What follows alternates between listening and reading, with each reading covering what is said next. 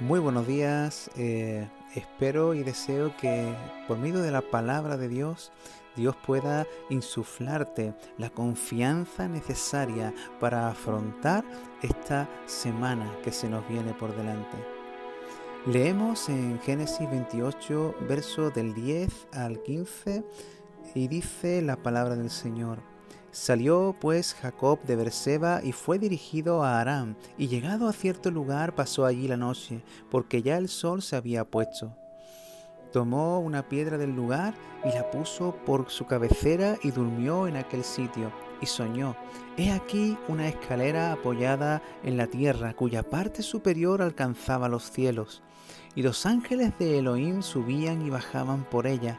Y Adonai estaba en pie sobre ella y dijo, Yo soy Adonai, Elohim de tu padre Abraham y Elohim de Isaac. No temas, la tierra sobre la que estás durmiendo te la daré a ti y a tu descendencia, y tu descendencia será como el polvo de la tierra y te extenderás hacia el mar, al oriente, al norte, hacia el Negev, y en ti y en tu simiente serán benditas todas las tribus de la tierra.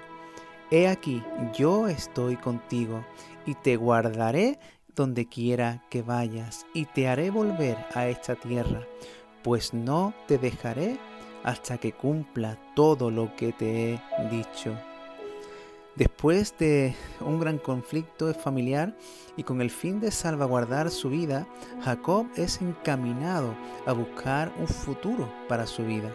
Una etapa se cerraba tras sí y otra etapa totalmente nueva y desconocida se abría paso en su vida. Atrás quedó la protección y la cobertura paternal. Ahora se encaminaba hacia la emancipación y la enorme responsabilidad de valerse por sí mismo, sin el apoyo ni el abrigo de sus seres queridos. De golpe y porrazo, de la noche a la mañana, su vida se tornaba hacia un dramático y brusco cambio un desafiante y desestabilizador cambio que debía enfrentar para avanzar, extenderse, extenderse y crecer en su vida.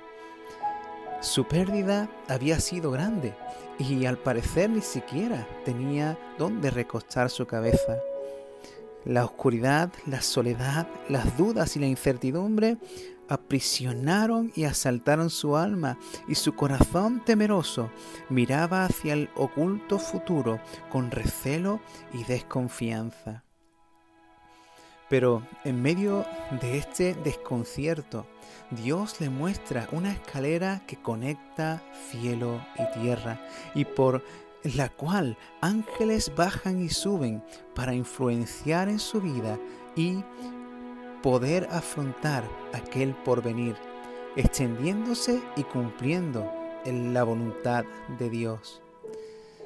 Los cambios, eh, las nuevas etapas, los nuevos, las nuevas responsabilidades y la aparición de nuevos retos y desafíos producen en nosotros temor y miedo ante la incertidumbre, desestabilizando nuestras almas con la sensación de descontrol y de afrontar lo desconocido. Especialmente sucede esto cuando se carece del apoyo amigo o familiar o no es posible el respaldo de los tuyos.